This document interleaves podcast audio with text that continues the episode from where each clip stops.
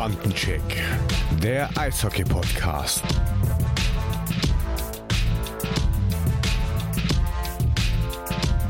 Ein herzliches Hallo an die Bandencheck-Community. Ja, schön, dass ihr wieder an Bord seid. Und wir haben uns heute in Folge 45 einen ganz speziellen Gast eingeladen, äh, mit dem wir heute ein bisschen auf Zeitreise gehen, ähm, aber natürlich auch über die aktuellen Geschehnisse reden. Und äh, Marco und ich freuen uns ganz besonders drauf, denn wir haben mit ihm eine richtig gute Eishockey-Zeit zusammen verbracht.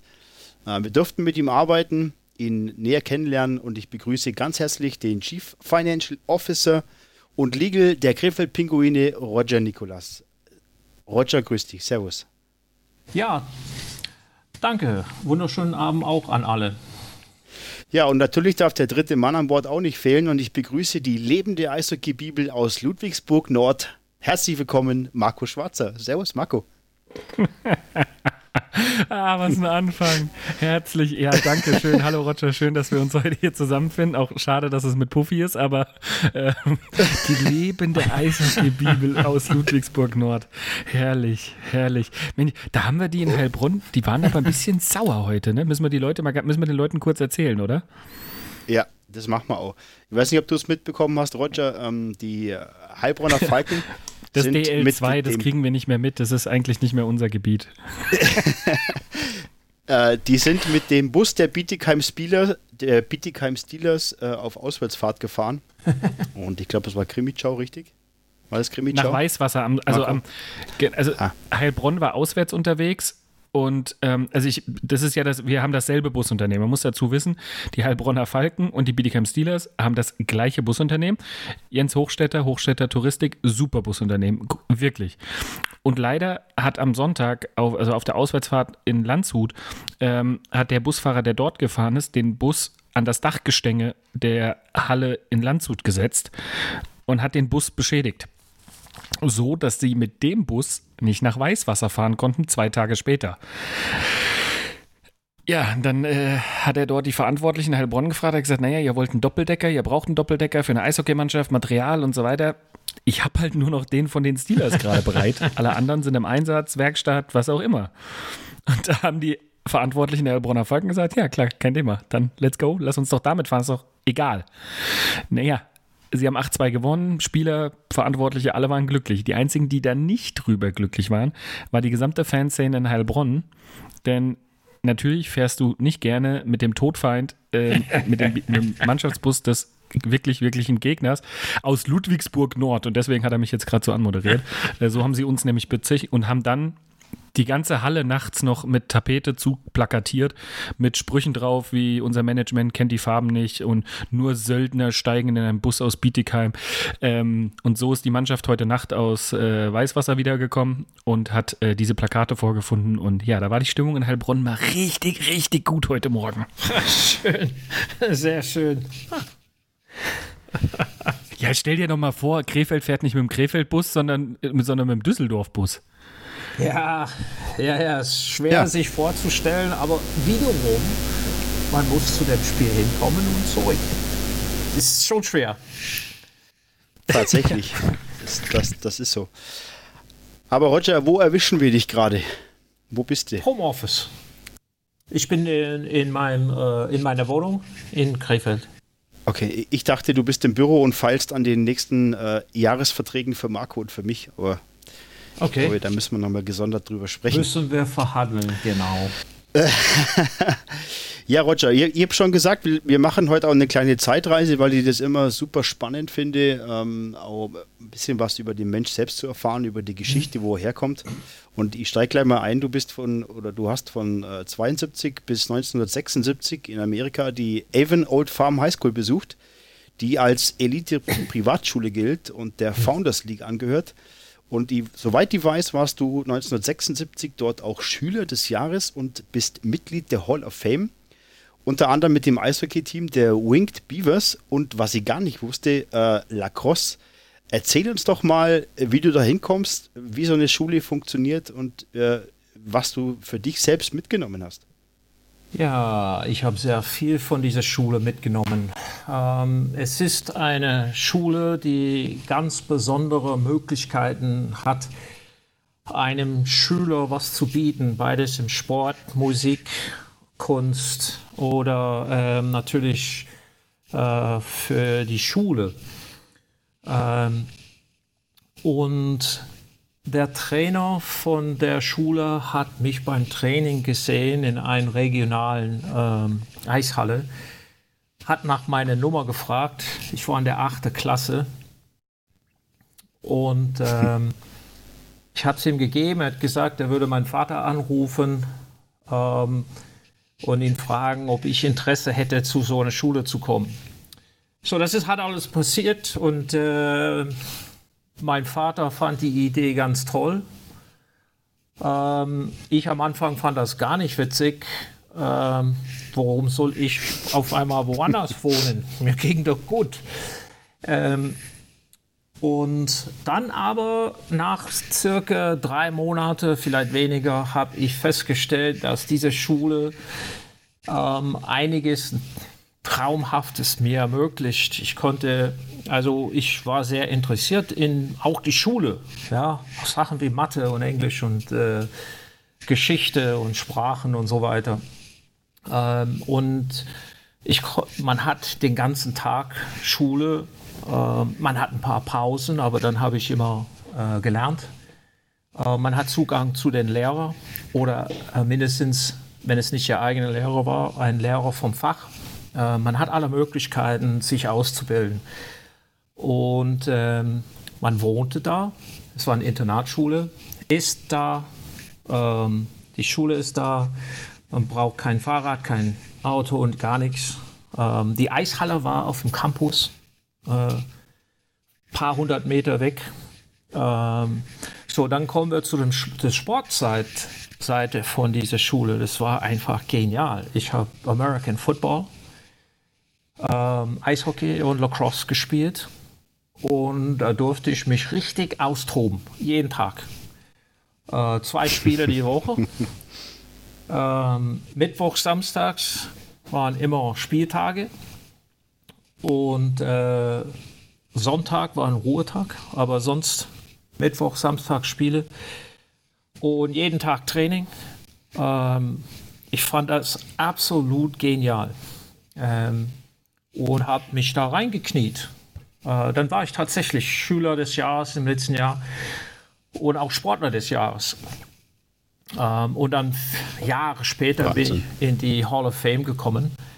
Ähm, und ja, das hat mir viel mitgegeben. Das war eine Schule, wo man mit ähm, Anzug, äh, Cityhemd und Krawatte zur Schule geht. Ja, man durfte nicht ohne das okay. in ein Klassenzimmer kommen oder zum Frühstück oder zum Mittagessen oder zum mhm. Abendessen. Äh, man musste entsprechend angezogen sein. Äh, und ja. es war sehr, sehr niveauvoll. Ähm, ja, dieses, ähm, ja, ich kann das nicht äh, laut genug sagen. Das, das Niveau von den Leuten, von den Lehrern, von den anderen Schülern, ähm, alles auf sehr mhm. hohem Niveau. Das war für mich ein Traum. Ähm, es ist aber nicht, ist es der normale Weg für einen Sportler äh, drüben in den USA? Ich meine, man kennt es von hier, dass die äh, Kids in der Jugend spielen, haben Möglichkeiten, sich nach oben zu arbeiten und man sieht ja, dass der Nachwuchs bei uns äh, nicht ganz so, ähm, ja, zum Zug kommt, ist es da drüben einfach professioneller? Ist es anders? Haben die mehr Möglichkeiten oder mehr Chancen, nach oben zu kommen? Äh, sehr gute, sehr schwierige Frage. Ähm, ich glaube, beide Systeme funktionieren. In Europa, fangen wir da an, weil jeder kennt sich hier mhm. aus, ist ein Clubsystem. Ähm, nehmen wir es lieber beim Fußball. Ähm, jede Dorf hat einen Fußballclub, und die Kinder können da, dort spielen. Ähm, und wenn die älter werden, können die zu einem besseren Club oder, oder einem Top-Club in der Region. Ähm, das Problem mhm. in dem europäischen System ist, wenn der auch guter, ein guter Schüler sein will und nachher auch studieren sein, äh, möchte, diese, diese beide unter einem Hut zu bringen weil die beiden kooperieren nicht so gut miteinander, Sport und Schule. Und in der Regel, wenn es Ja. die Schule ist stärker und sie mögen das nicht so, wenn der Sportler zu oft weg ist. Jetzt, ähm, aber das Clubsystem ist erwiesenerweise erfolgreich. Es funktioniert. Schauen wir Fußball an. Europa ähm, hat genialen Fußball. Überall. Es funktioniert. Ähm, wenn wir die USA nehmen, äh, das ist alles von der Schule. Man geht zu einer Schule und man spielt Sport für die Schule. Die Schule organisiert alles von A bis Z. Äh, die, die Trainingszeiten, die Ausrüstung, äh, die Reisen, ähm, alles ist durch und durch äh, geplant von der Schule. Ähm, und dann, wenn man eine Arbeit hat oder äh, man fehlt, um weiter wegzufahren, ähm, die Trainer sprechen das mit den Lehrern ab und es wird gemacht. Und äh, sie versuchen die Sportzeiten getrennt von den Schulzeiten äh, zu halten. Es gibt auch sogar Regeln, wann Sport stattfinden darf ähm, an einem Tag. So, das System Okay. funktioniert auch. Was, was ist besser? Wahrscheinlich, äh, Beide funktionieren. Ja, aber es ist, es ist äh, erwiesenermaßen zum Beispiel Brian Leach, der Ja. kommt ja auch Ja. Aus, aus der, aus der, äh, aus der äh, Schule raus. Äh, ich glaube, ähm, Jonathan Quick, der in LA gespielt hat, glaube ich auch. Also man merkt schon, dass das greift und du warst ja ähm, von 1976 bis 1980 Absolvent der, ähm, vom Middlebury College, einer Elite-Uni und hast dort Diplom Volkswirtschaft studiert und erfolgreich abgeschlossen und äh, verbessere mich, wenn ich was Falsches sage, auch dort in der NCAA gespielt, also die National College, Co- College Athletic Association. Ähm, wie muss man sich so ein College vorstellen? Wie funktioniert das? Das ist sehr ähnlich zu, es ist auch ein Paradies, ähm, ist sehr ähnlich zu dieser äh, College Preparatory School wie Avon und Farms. Nur die Leute sind älter. Es waren 4000 Leute, ähm, auch äh, Beste vom Besten ähm, mit allem. Essen und, und äh, Sch- ähm, Studentenwohnheime und äh, Klassenzimmer und, und die Eishalle. Alles äh, zu Fuß. Ähm, und auch die Studenten, die werden ausgesucht. Die, für jeden Platz in so einer Schule gibt es ungefähr 70 bis 90 Bewerber. Und die sind alle auf hohem Niveau. Ähm, es ist aber so, dass die NCAA eigentlich mit äh, die bedeutendste Meisterschaft in Amerika ist. Ist das richtig? Ich habe das gelesen. Ja, äh, definitiv. Ähm, in Kanada im Eishockey haben die ein sehr starken Junioren-Eishockey-System, auch Clubsystem. Und sehr oft die Kanadier werden dann, sie müssen dann wählen, Profi-Eishockey schon in Juniorenjahren äh, oder Schule und so weiter und, ähm, und beides machen. In den USA es ist immer diese Schulsysteme und, und wie College. Da hat man die Möglichkeit zu studieren und dann wird alles für den Sport organisiert neben dem Studium. So, dann macht man seinen Sport ähm, neben der Schule und auf sehr, sehr hohem Niveau. Und ähm, im Eishockey, das ist natürlich äh, ein Top, ziemlich professionelle System mit der NCAA. Aber im Basketball, Football, Baseball ist natürlich noch ein ganzer Schritt oben drüber für Professionalität. Ja, beein beeindruckendes ähm, System da in Amerika. Da haben wir schon ähm, immer mal oft hingeguckt. Da, da guckt man so hin und überlegt sich auch die riesigen Hallen. Ne? Das ist College Football, College. ähm, war ich selber schon im College Football Stadium oder im äh, College Basketballhalle. Und wenn man sieht, wie die da abgehen, ähm, das ist schon ähm, beeindruckend. War sicherlich eine tolle, tolle Zeit für dich. Ähm, du hast dich aber dann im Sommer 1981 entschieden, nach Mörs zu wechseln. Ähm, warum der Schritt nach Deutschland und ähm, was hat dich an Mörs denn so überzeugt? Ähm, erstens zu der Begründung.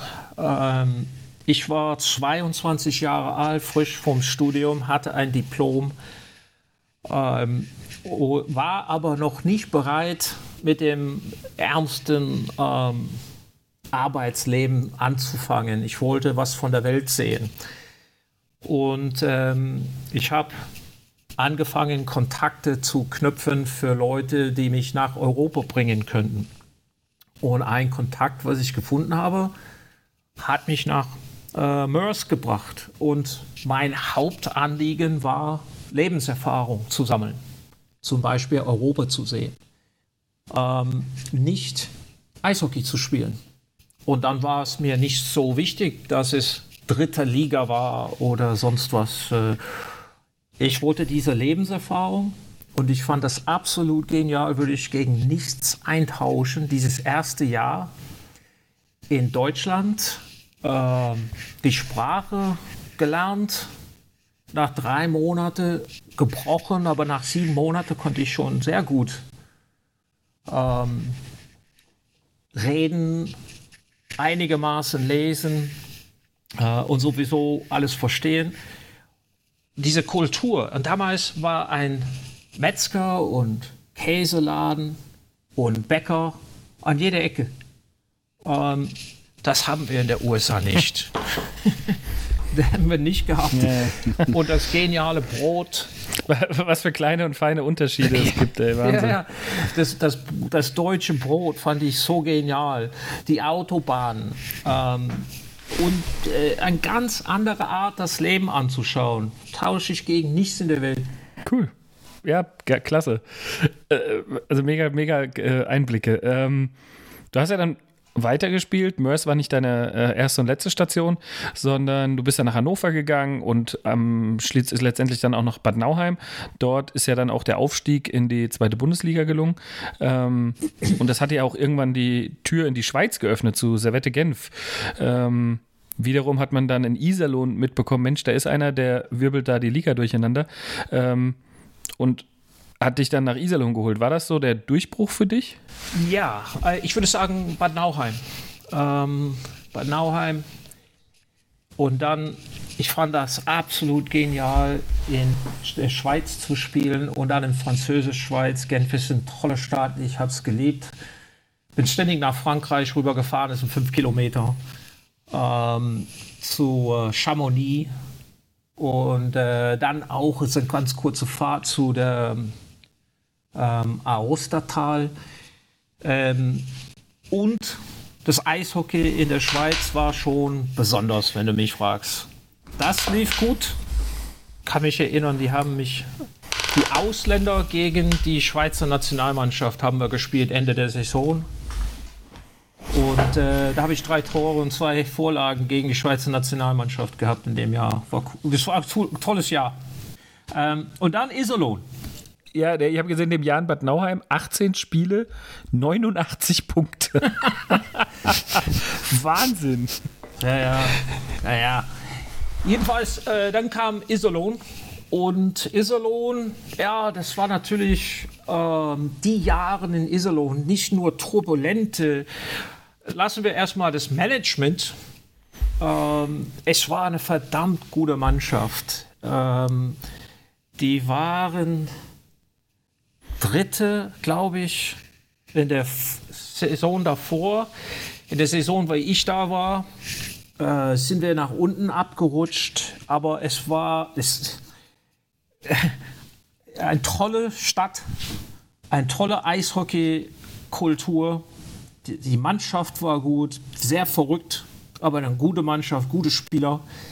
Ähm, und dann das Umfeld war schon verrückt ein Beispiel.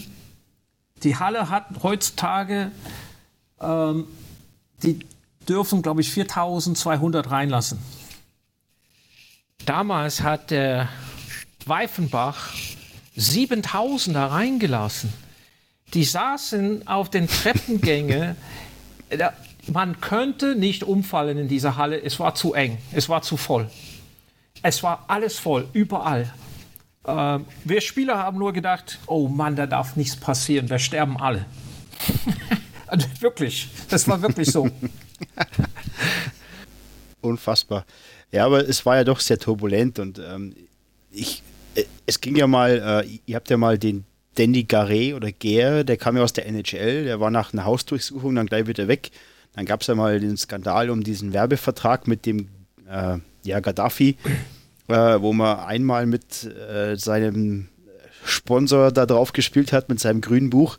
War da überhaupt möglich, Eishockey zu spielen, um diese ganzen, die, ja, wie sagt man, Tumulte? Ja. War das möglich oder? Sehr, sehr schwer. Das mit äh, Danny Gar war das Jahr vor mir.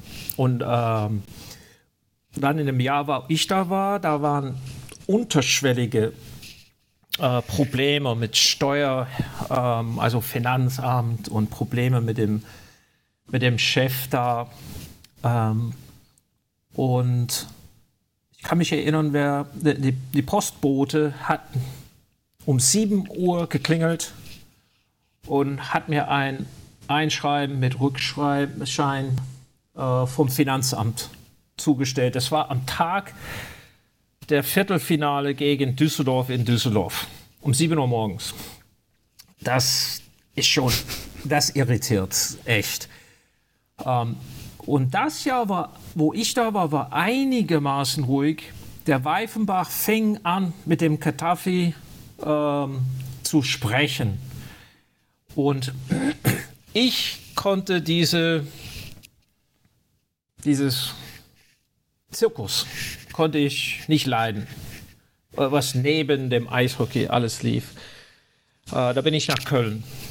Ähm, und in dem Jahr, wo ich in Köln war, dann ist das mit dem grünen Buch und Katafi rausgekommen, wo die Spieler vor die Wahl gestellt äh, wurden, wenn sie mit dem Trikot, mit dem grünen Buch auf dem Trikot, wenn sie da vor die Tür gehen, vor der Kabinentür, werden sie lebenslänglich gesperrt. Die Spieler hm. haben ein ganz normales Trikot angezogen und ich glaube, an dem folgenden Montag wurde das Insolvenz, äh, der Insolvenzantrag gestellt. Das war's für den Club. Verrückte Zeiten, Wahnsinn. Das kannst du laut ähm, sagen. Ja. Du bist ja, du hast es schon gesagt, ähm, du bist nach der Saison ja dann nach Köln gewechselt, zum Kölner EC bis 1987, äh, 88, dann deutscher Meister geworden. Hm, was hat dir die Meisterschaft bedeutet und kannst du dich noch irgendwas erinnern aus den Playoffs gegen Rosenheim? Ja, natürlich. Äh, solche Zeiten, die sind sehr emotional, die vergisst man nicht, auch wenn es schon ziemlich lange her ist. Ähm, ich kenne alle Rosenheimer Spieler noch, kann mich erinnern, was man denkt, wenn man auf den einen Verteidiger kommt oder Karl Friesen stand im Tor. Ähm, ich persönlich für mich habe entschieden, weil das waren Stehtor-Leute damals, sie haben die Füße meistens zusammen und haben versucht äh, zu reagieren aus dem Stand. Ähm, so die Ecken links und rechts unten waren äh, frei und er stand ziemlich gerade. So für mich war es immer klar, entweder flach rechts oder links schießen. Ähm, und dann, ja, Rosenheim hatte Top-Spieler, absolut Top-Spieler. Die waren alle Nationalspieler. Und äh, Köln auch. Die Hälfte der Mannschaft ist Nationalspieler und die andere Hälfte war werdende Nationalspieler. Ähm, ja, waren harte Spiele. Rosenheim das sind bayerische Ursportler, die ähm, haben eine Hartnäckigkeit an sich, ja, und die Spieler liefern dementsprechend ähm, hart umkämpfte Spiele. Kann mich den Verlauf nicht genau erinnern, aber ich weiß, dass ähm, es war 2 zu 2, das Best of Five und es war, stand 2 zu 2 nach dem Heimspiel in Köln. Und dann mussten wir nach Rosenheim. Und wir haben in Rosenheim sehr verdient gewonnen, hätten höher, hätten es verdient, höher zu gewinnen. Ich glaube, es war 3-1, aber ähm, wir haben das Spiel sehr verdient gewonnen und die Meisterschaft könnte es wahrscheinlich ich kann einigermaßen den Ablauf von dem Spiel noch äh, mich noch erinnern. Sehr intensive Eindrücke. Wahnsinn. Ja, du, ja mit Stehtorwart kennen wir uns aus, Marco, ne? Das weiß der Roger über uns auch noch. Stehtorwart. oh ja. Ja, Roger, jetzt hast du in Köln im Meisterjahr mit Helmut de Raaf, mit Didi Hegen, mit Gerd Runschka gespielt. Habt ihr noch Kontakt? Äh, spricht man noch darüber? Ähm, Moment, die Liste geht lang. Da war Udo Kiesling, äh, Andreas Pokorny, Freddy Meitinger, äh, Robert Sterflinger, Tom Thornbury, Doug Berry, Brandl Thomas, äh, Gori Köpf. Wie ich sage, die waren entweder Nationalspieler oder werdende Nationalspieler. Ähm, ich habe noch sehr guten Kontakt zu Tom Thornbury in Toronto und Andy Pokorny in Iserlohn. Ähm, und ab und zu mal, also einmal im Jahr oder so, rede ich mit Helmut Raff. Und ich habe noch Kontakt zu äh, Udo Kiesling. Vor zwei Jahren habe ich äh, Helmut Steiger, habe seinen Namen vorhin vergessen, einer der besten Spieler jemals in Deutschland. Ähm, ja, wir sehen uns. Aber zu Tom und zu Andy habe ich. Äh, Helmut Steiger ist eine unglaubliche Legende. Ja, tatsächlich. Er ist äh, Co-Trainer der U20 in Bietigheim unter Rupert Meister. Ja, Rupi. Ja, ja, ähm, ja. Äh, klein ist die Eishockey-Welt. Da kennt jeder jeden. Marco, bestell bitte schöne Grüße an den Helmut. Das wird erledigt. Ja, wir kommen ähm, zu deiner Saison 90-91 äh, in Frankfurt. Da habt ihr ja absolut Geschichte geschrieben. Jiri Lala, Marc Joris, Milan Mokrosch, äh, Sestmir Fusch, die, die erfolgreichste Saison in Frankfurt. Äh, du bist auch von allen Trainern zum besten Linksaußen Deutschland gewählt worden. War das neben der Meisterschaft in Köln vielleicht so dein bestes Jahr in Deutschland? Ja, das sind für mich zwei Paar Schuhe. In Köln war ähm, das war relativ kalter Umgang miteinander. Dafür aber sehr professionell, sehr ehrgeizig, sehr, sehr viel auf Wettkampf. Also wir haben viel gezockt damals morgens. Wir haben zweimal pro Tag trainiert und äh, morgens haben wir gezockt. Diese Spiele unter den Kollegen war intensiver, weil es auf so einem hohen Niveau war, als die Meisterschaftsspiele. Ist äh, also genauso giftig. Ähm, das war Köln. Absolut hohes Niveau. Wenn der eine Reihe nicht gut drauf war, da waren die anderen zwei Reihen gut drauf. Damals waren es hauptsächlich drei Reihen. Und da war selten ein, ein, ähm, ein wirklich nützliche vierte Reihe. Ähm, das und, und dann wir haben einen unglaublichen Respekt vor diesem Kölner Haie, egal wo man äh, hingegangen ist, auch im Ausland. Ähm, das war nicht so in Frankfurt bei der Eintracht. Wir hatten diesen Respekt ähm, in der Eishockeywelt nicht. Die Mannschaft war nicht so gut, sie war Mitte der, ähm, der Tabelle. ähm, und diese Tiefe, wenn die erste Reihe oder zweite Reihe in Köln, du konntest zwei Reihen ausfallen lassen, die dritte war noch gut. Das hatten wir nicht in Frankfurt. Ähm, und dann auf einmal der Lala, Joris und ich kamen zusammen und die Chemie hat einfach gestimmt. Ähm, und wir haben dann den Ausgang von den Spielen bestimmt. Und da kam ein Rampenlicht auf uns. Der Jiri war es gewohnt, der, der Lala, der war Weltmeister, der kannte diese Rampenlicht, der mag einigermaßen. Aber für mich war es schon etwas Neues, so unter die Lupe genommen zu werden, jedes Spiel. Die, alles war konzentriert auf diese Reihe alle Gegner haben die Taktik wir müssen diese Reihe in den Griff bekommen oder wir verlieren das Spiel. Wenn wir diese Reihe in den Griff bekommen, dann gewinnen wir das Spiel. Das ist ganz einfaches Formel. Und äh, so sind wir in ein Aus Auswärtsstadion gekommen.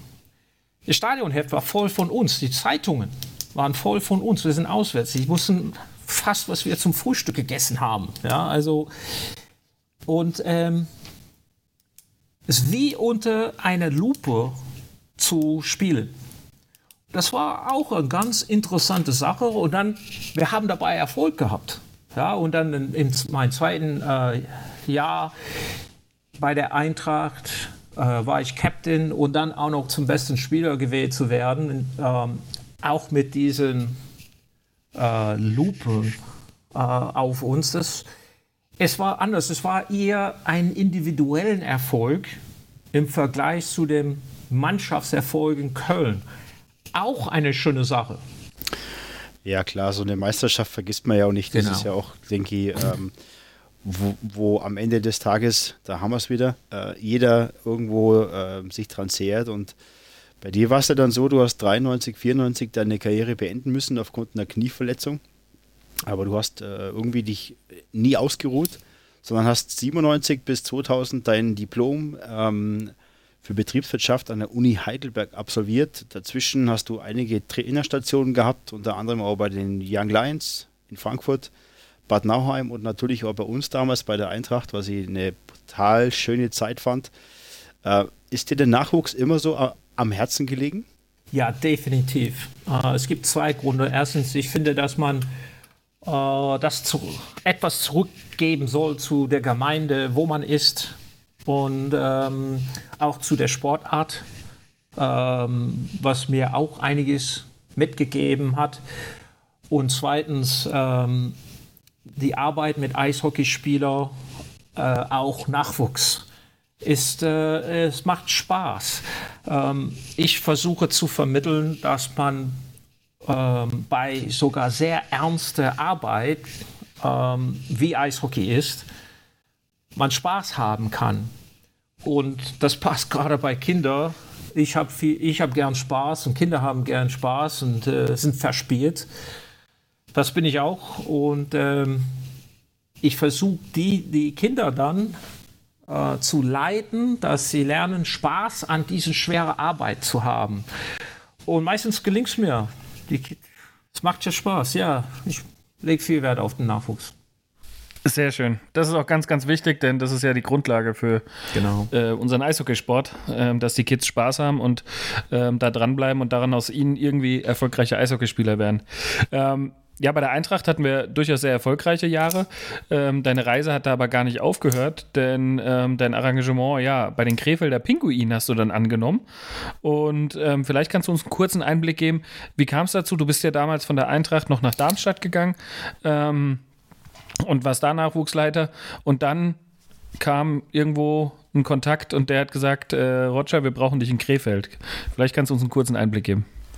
Ja, ähnlich äh, war es. Ähm, als, als langjährige Unternehmensberatungsbeziehungen hat jemand, ähm, eigentlich der Ansaldi, äh, der ähm, die Pinguine gekauft hat mit äh, seiner ähm, Saves AG.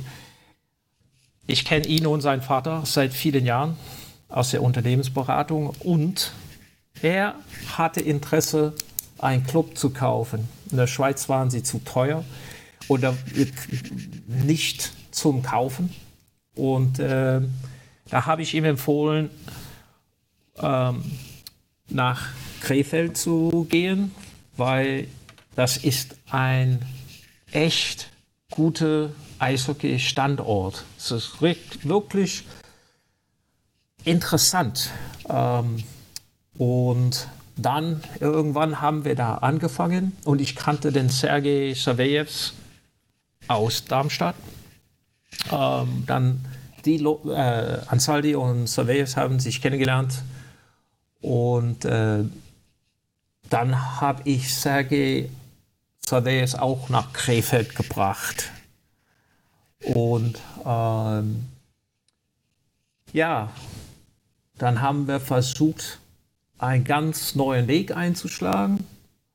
Und äh, das ist, wie ich da gelandet bin. Ja, ich weiß noch, wir haben telefoniert, Roger, du warst ja bei uns bei der Eintracht und du hast dann bei uns aufgehört und dann haben wir telefoniert und hast du gesagt, du gehst jetzt zu den Krefeld-Pinguinen Ja, und ich genau. habe erst gedacht, versteckte Kamera. aber es war, war tatsächlich so und ich habe es erst nicht geglaubt, aber dann, dann war das tatsächlich so und ich habe mich natürlich riesig gefreut und du hast dann im Mai 2020 den äh, Posten von Matthias Roos übernommen und hattest aber in den ersten Monaten schon mal gleich Gegenwind. Wie hast du die ersten turbulenten Wochen in Krefeld erlebt, Roger? Ähm, okay, ihr habt mich beide kennengelernt. Wenn ich einmal ein Ziel äh, in, in den Augen gefasst habe, dann bin ich sehr fokussiert. Ich hatte eine Vision für das Eishockey da. Ähm, es, was ich in Krefeld gesehen habe, ist ein Top-Eishockey-Standort, aber eine ohne das so negativ zu meinen, ohne äh, ähm, gute Eishockey-Kultur, also eigentlich eine schlechte Eishockey-Kultur. Es muss, es musste ganz viel geändert werden. Ähm, Personal und die gesamte Kultur, die Kostenstruktur. Ähm, so, dann hat man gesehen, das kennt man auch bei einem Rebranding. Ähm, nehmen wir die Zuschauer. Die haben, die waren wütend auf Krefeld seit vielen Jahren. Krefeld war seit fünf Jahren nicht in den Playoffs. Und die Fans waren sehr, sehr unzufrieden. So irgendwie wollten die eine Änderung oder sie, sie haben das gehasst, wie es ist. Aber mit Änderungen sind die sehr, sehr unbequem. So, sobald die Änderungen vorgeschlagen wurden oder vollendet wurden, da sind sie wild geworden. Ähm, aber ich nenne sowas nur Noise. Wir sagen auf Englisch Noise, so Rauschen, ähm, Neben, Nebenschauplatz. Ich hatte eine Vision und ich wollte da hinkommen. Äh, und ob die, ob die Fans sich heute aufregen oder nicht, ich würde nicht sagen, es interessiert mich nicht. Ich nehme das nur als Faktor in dem gesamten Plan. Ja, die regen sich auf. Ja. Ähm, Haupt, Ziel ist, irgendwas Besseres zu liefern, dass sie sich nicht nur abregen, sondern dass sie es sogar schätzen. Äh, und auf diese Vision war ich fixiert und konzentriert und ähm, habe die Turbulenzen, die haben mich nicht wirklich interessiert. Gut, es ist, es ist Ja, ja, Fakt, dass in Krefeld schon die, die Jahre zuvor nicht mehr viel gelaufen ist und am Ende des Tages braucht es Veränderungen und ähm, die sind immer mit, mit Unmut verbunden und ähm, das ist klar, dass, äh, dass man das gewohnte Terrain nicht so verlassen Ja. möchte. Ja, ja. So ist das. Ja, ihr habt dann von. Dann stand ja die Pandemie im Haus und man wusste nicht so richtig, wie geht's weiter. Die Sponsorengespräche liefen. Ähm, die DEL hat gezögert anzufangen und man hat den Start immer weiter verlegt. Ähm, ja, dann auch noch ein schlechter Start in die DEL-Saison. Ähm, die Stimmen aus dem Umfeld, die wurden natürlich immer lauter, dass es nicht so passt. Wie, woher hast du die Kraft genommen, das alles wegzustecken und irgendwie positiv zu bleiben, nach vorne zu schauen. Also wie hast du das alles an dir abprallen lassen? Das, ist, beeindruckt mich. Ähm, ich muss ein bisschen von diesem Eindruck ähm, wieder wegmachen, weil die Saison wurde tatsächlich verschoben. Ende Oktober bin ich zurückgetreten. Die Saison, also diese Vorturnier, nennt sich Magenta Cup, fing Mitte November an. Ja. 17. November bis zum circa Genau. 17. Dezember. Und ich bin in der dritten Oktoberwoche zurückgetreten. Das heißt, wir haben nicht gespielt, wir hatten gerade angefangen zu trainieren. Ähm, und da, ich bin schon zurückgetreten. So diese noch schwereren Turbulenzen, fingen im November an. Ich war schon nicht mehr äh, Geschäftsführer und habe mich sehr zurückgezogen, weil es sind viele Entscheidungen getroffen worden, womit ich mich nicht identifizieren konnte. Ähm, und ich, äh, ich war als Berater sowieso zurückgenommen. Äh, und dann persönlich hatte ich mich auch noch weiter zurückgenommen, weil dann fingen diese ganze wilde Zeiten an, wo der Trainer äh, gekündigt hat und sechs Spieler äh, haben sich äh, gestritten mit dem äh, sportlichen Leiter, Geschäftsführer ähm, und dann sehr, sehr wilde Zeiten haben angefangen, Mitte November und sie liefen ja bis Ende Dezember in den Januar hinein und ich war sehr weit zurückgezogen von dem Ganzen. Ähm, so, so viel Kraft brauchte ich gar nicht. Ich hatte mich zurückgezogen. Es hat, ähm, konnte mich damit nicht identifizieren. Aber das hast du ja aus dem, wie gesagt, aus, aus Selbstschutz gemacht, ähm, einfach um dich selber zu schützen, weil es ja, ähm, wie gesagt, du dich einfach nicht mit identifizieren konntest. Jetzt arbeitest du aber trotzdem im Hintergrund aktuell weiter bei den Krefeld-Pinguinen. Ähm, erklär uns mal, was genau machst du? Wie sieht denn dein Tagesablauf so aus? Ähm, in den Hintergrund. Ja, inzwischen bin ich leider immer mehr in den Vordergrund. Ähm, ich, äh, Chief Financial Officer ist tatsächlich macht die Finanzen, ähm, was zurzeit wieder sehr kompliziert wird. Äh, Liquiditätsengpässe aufgrund von äh, Zuschauermangel und ähm, äh, Zuschauerteilnahmeprognosen sind furchtbar. Also wir kommen auf die Geisterspieler zu, ähm, auch in Nordrhein-Westfalen. Ähm, und das ist dann unglaublich kompliziert mit, ähm, nehmen wir einen Zuschauer, der die 2G-Kriterien ähm, nicht trifft.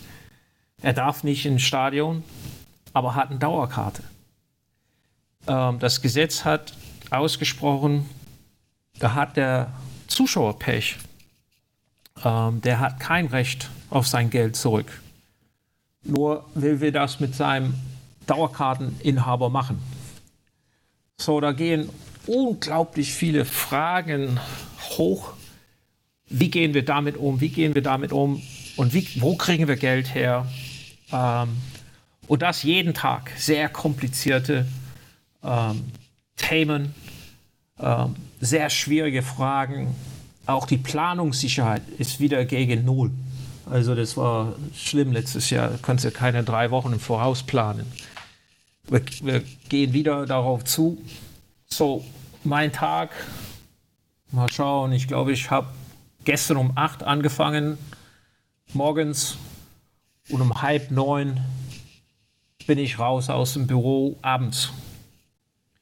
Heute habe ich um halb sieben saß ich am Schreibtisch und ich bin aus dem Büro rausgegangen um Viertel nach sieben, um äh, zu diesem Interview zu kommen. Einigermaßen ausgeruht. Also lange, lange Tage äh, mit den Finanzen und juristischen Sachen, Verträge. Wir haben eine neue Aushilfe. Ähm, ich habe dann mit dem Anwalt ein bisschen besprochen, wie soll ein KEV, ein, ein für KIV zugeschnittenen Vertrag für eine Aushilfekraft aussehen. Ähm, und auch Spielerverträge oder Aufhebungsverträge, Mietverträge, ähm, diese ganzen Sachen. Dann natürlich, wenn man eine Person wie mich in einen Eishockeyclub steckt, ich kann ja alles. Man kann mich auf die Trainerbank stellen. Ich kann einen Trainer machen. Ich kann einen Assistenttrainer. Ich kann einen Goalie-Trainer machen. Ich kann den Betreuer machen. Musste einiges da lernen in Handgriffe, aber ich kenne Leute, die mir gleich helfen konnten. Putzfrau könnte ich sowieso machen. Im, einem Rock auch noch. äh, dann so alles da hinten, was die Eishockey-Leute ah. betrifft, das kann ich alles machen. Tue ich nicht, aber ab und zu mal ähm, werde ich gefragt da. Was machen wir hier? Ähm, dann, wenn wir die Geschäftsstelle nimmt, ja, ich kann das ja alles, egal was. So sehr, sehr viele Sachen landen auf meinem Schreibtisch. Und ich bin nicht der Art, der sagt, nee, nicht meine Baustelle. Oh ja, das kenne ich. Das kenne ich nur zu gut. das glaube ich dir, Marco du bist ja wirklich dann für alles verantwortlich. Du machst Verträge, du machst Finanzen, du machst diese ganzen äh, Sachen drumherum, also eigentlich quasi alles. Äh, und ähm, ich weiß, dass du ein sehr vielfältiger Typ bist, dass du alles könntest. Ähm, aber wenn du gerade die Finanzen ansprichst, Roger, jetzt steigen die, die Zahlen wieder, die Covid-Zahlen weiter, die Zuschauer werden ausgeschlossen. Ich weiß jetzt aktuell nicht, wie es in Krefeld aussieht, aber es kommen natürlich auf die Vereine weiter harte Einschnitte zu. Ähm, wie habt ihr, wie haben die Pinguine die Saison geplant und wie sieht es denn finanziell aus? Die Frage ist sehr berechtigt. Ähm, und die Finanzen sehen ohne, wenn wir die Eingriffe von Gesellschafter ähm, ausschließen, sehen die Finanzen furchtbar schlecht aus. Aber die der Hauptgesellschafter und Sergei wussten vom Anfang an, das ist ein Risiko. Ähm, wir haben nicht mit einem vollen Haus gerechnet oder nicht wie in den, in den guten Jahren, wo wir 4800 Zuschauer pro Spiel hatten. Da haben wir natürlich nicht geplant, ähm, sondern irgendwo in der Mitte, ganz gut besucht. Ähm, aber das auch war ein Risiko, das wussten wir. Ähm, und das noch viel wichtiger, das wusste Sergei und das wusste Ansaldi. Und die haben trotzdem gesagt, wir machen das. Und äh, jetzt in letzter Zeit haben die auch zugesagt, dass sie es machen. Sie werden für ähm, äh, sagen Finanzlöcher ähm, aufkommen, solange es nicht zu wild wird. Also das ist keine äh, Freigabe für irgendwelche dumme äh, Entscheidungen, finanzielle Entscheidungen, aber sie werden die hm. Krefeld-Pinguine aufrechthalten ähm, für diese Saison. Ähm, die werden Geld dazu schießen. Aber wie du das angesprochen hast, äh, wir steuern auf Geisterspiele, die Kosten steigen. Ähm, und die, Ein die Einnahmen senken. Man kann sich denken, wie die, wie die äh, Finanzen mhm. aussehen. Bevor es äh, da, zu, also ich meine, das Thema ist natürlich auch kein schönes, was man immer wieder besprechen will. Kommen wir mal zum Sportlichen ein bisschen. Ähm, wenn du uns da mal eine Meinung oder eine Einschätzung abgeben kannst. Aktuell ist es Platz 10. Ähm, ihr kämpft immer um den Anschluss nach oben. Acht Spiele gewonnen, elf verloren. Äh, der Beginn, die ersten drei Spiele waren ja gar nicht gut. Ähm, ja, dann die schlechte letzte Saison. Wie zufrieden bist du bisher mit dem Verlauf der Saison? In der letzten Zeit ähm, ist mehr Ruhe für die Mannschaft zu arbeiten. Ähm, wir haben 26 Spiele. Acht wurden gewonnen, acht verloren, aber sieben wurden in der Overtime entschieden. Zwei sogar für uns, zwei gegen uns. Die genaue Statistik habe ich jetzt ein bisschen vergessen. Ich glaube, ein, ein äh, Penalty, Penalty Schießen äh, Niederlage, ein Penalty Schießen Gewinn. Was sehr, sehr, okay, die Mannschaft ist ruhiger jetzt und leistet mehr, ähm, arbeitet besser zusammen.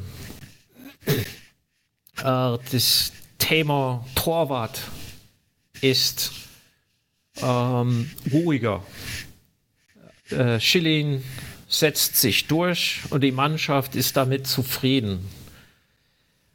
Ähm, das ist für mich sehr, sehr positiv. In der letzten Saison hatten wir gar keine positiven Läufen. Äh, ich glaube, wir haben zwei Spiele hintereinander gewonnen oder sowas. Ich weiß es nicht. Es war furchtbar. Und ähm,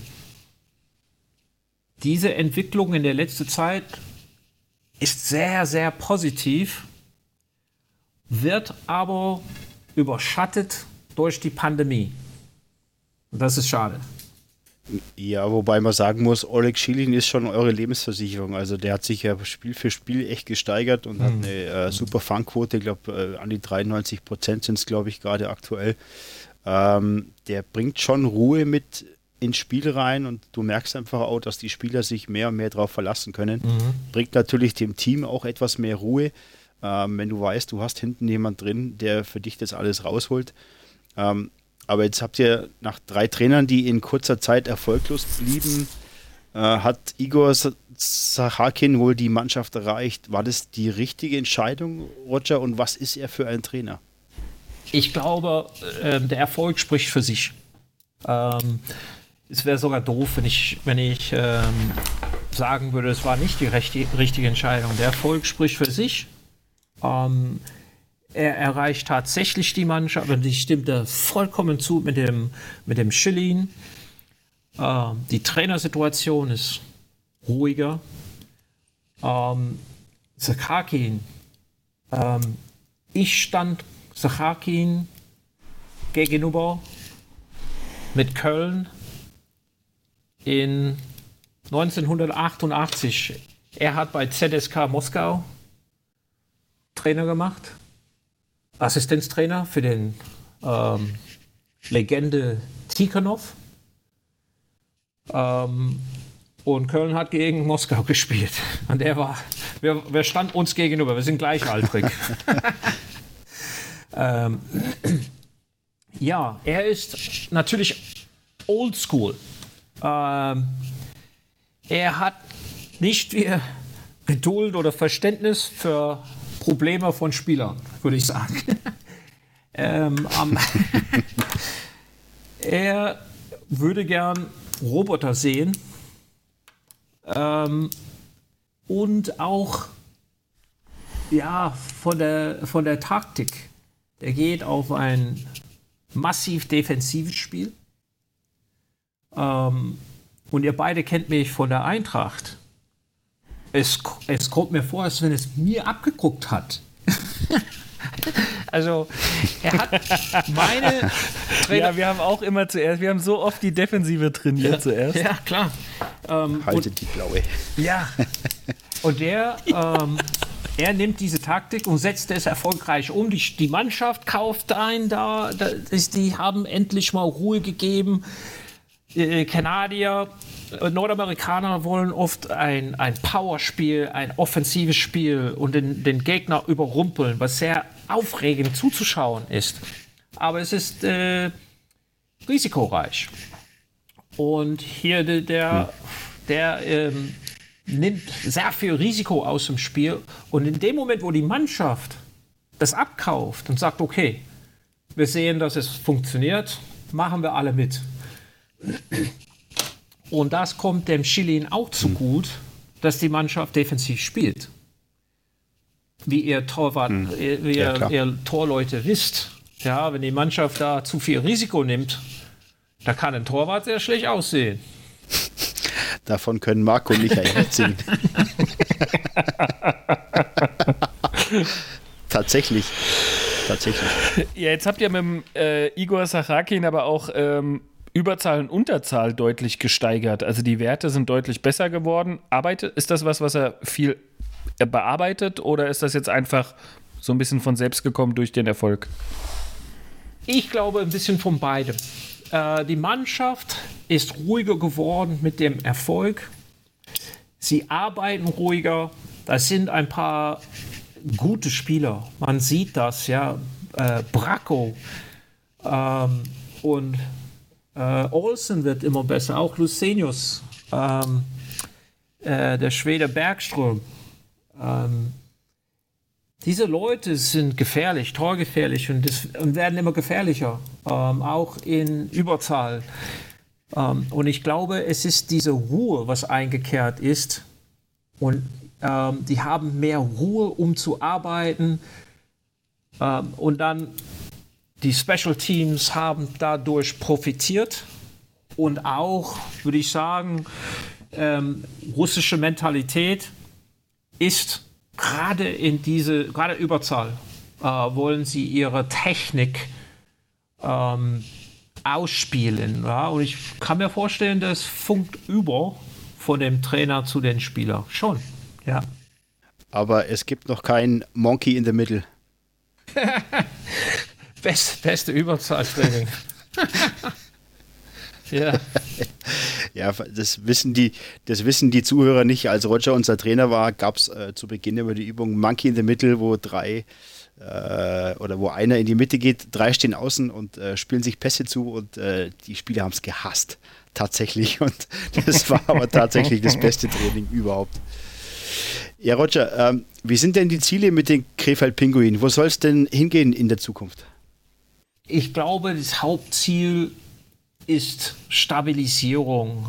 Ähm, aus dem Keller raus muss nicht unbedingt auf dem sechsten Platz, auch wenn das sehr schön wäre. Das brauchen wir nicht zu diskutieren.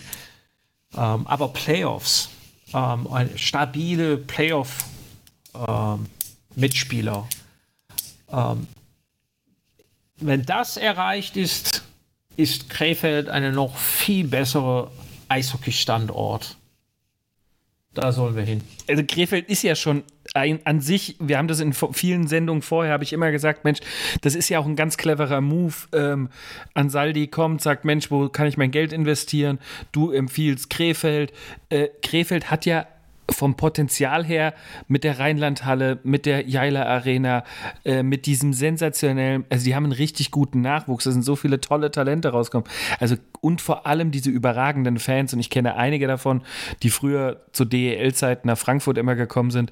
Anja, liebe Grüße, ich hoffe, du hörst das, ich schicke dir die Sendung. Ähm, aber äh, also wie gesagt, das ist äh, da, da, ist so viel Potenzial da, dass ich das ja auch verstehen kann, dass du gesagt hast, Mensch, ähm, geh da rein und es wäre diesem gesamten Umfeld ja einfach nur zu wünschen, dass es wieder tolle, erfolgreiche Jahre gibt.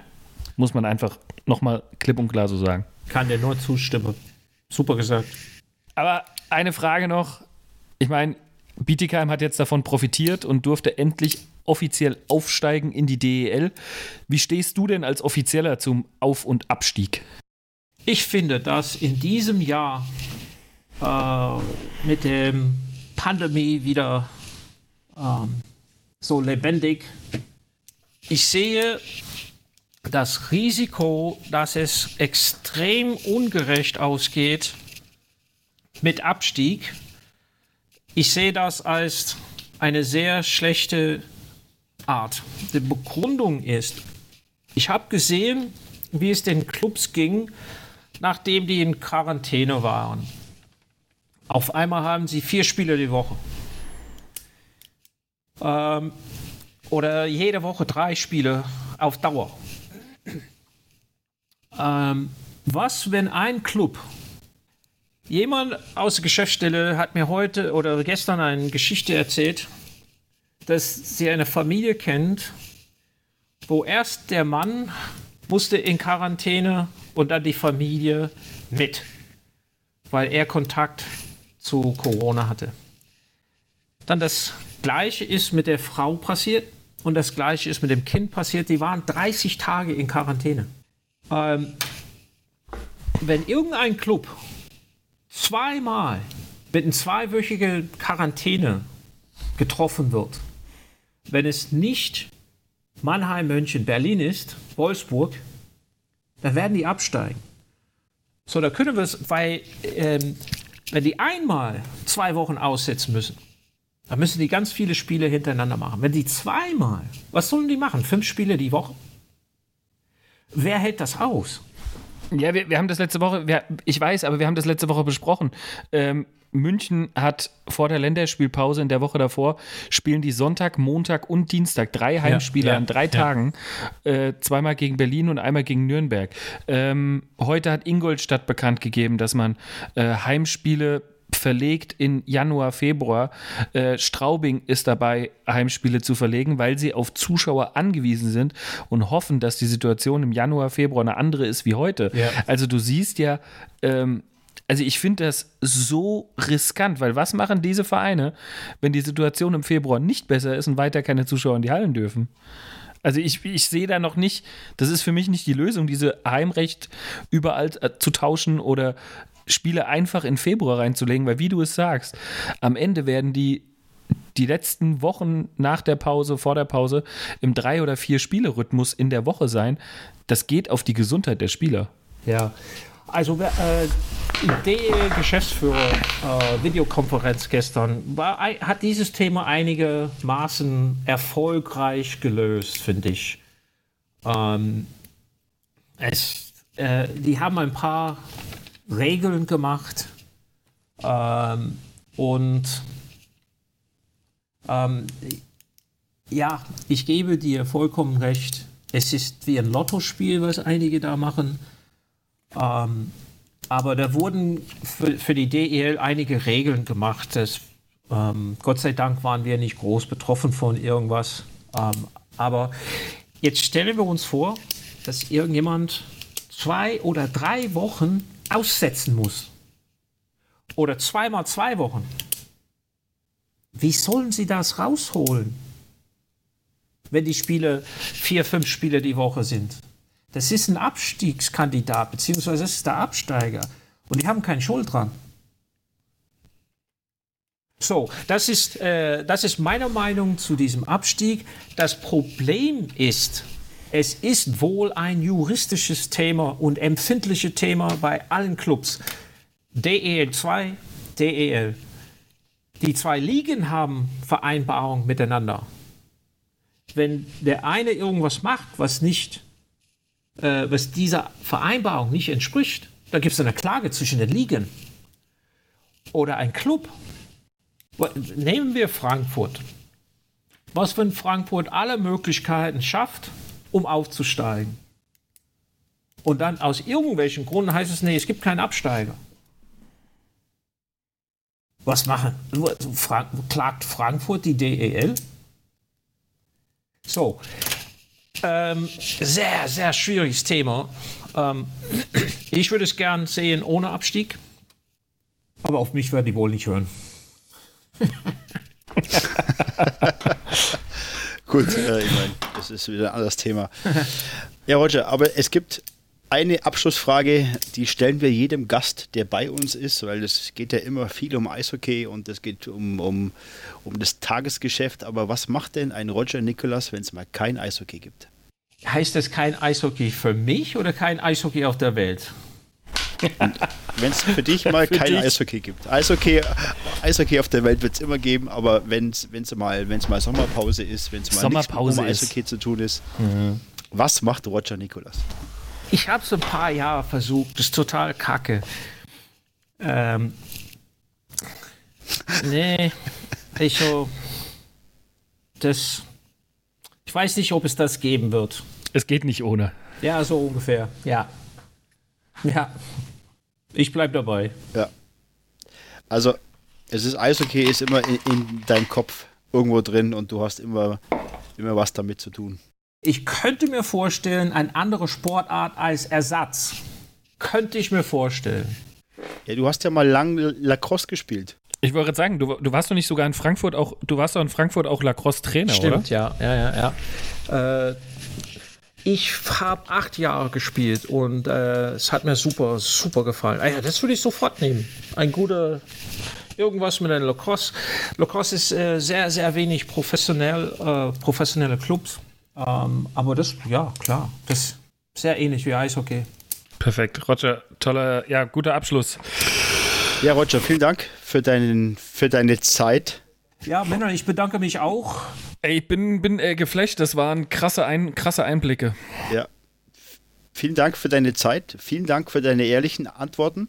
Und ähm, wir drücken den Krefeld Pinguin natürlich alle Daumen, die wir haben. Und ähm, das letzte Spiel, gut, war Marco nicht ganz so einverstanden damit, ne? nee, nee. Glaube ich. Um mal da ein bisschen in, in die Wunde reinzudrücken. nee, gar nicht, ne? Aber wir drücken Ihnen trotzdem alle Daumen, die wir haben. Roger, nochmal dir vielen, vielen Dank für unsere Zeit. Und das war Folge 45 Äh, ich hoffe, wir konnten euch wieder mit Eishockey-Wissen begeistern. Ähm, wir konnten euch mal auch hinter die Kulissen mitnehmen, auch mal äh, in die Vergangenheit zurück, wie es denn damals so abgelaufen ist. Wir sagen Dankeschön für den Support. Ihr findet uns natürlich überall auf bandencheck.net, auf der Homepage, auf Twitter, Insta, at bandencheckpod. Und natürlich könnt ihr dem Marco auch folgen und mir auf Twitter und auf allen gängigen Social Media Plattformen, die es gibt. Und wenn ihr uns finanziell unterstützen wollt, dann macht es auf www.patreon.com slash Bandencheck. Wünschen euch ein schönes Wochenende, eine geile Woche. Sind heute für mal raus. Macht's gut, und Leute. sagen Danke. Tschüss. Ciao. Tschüss.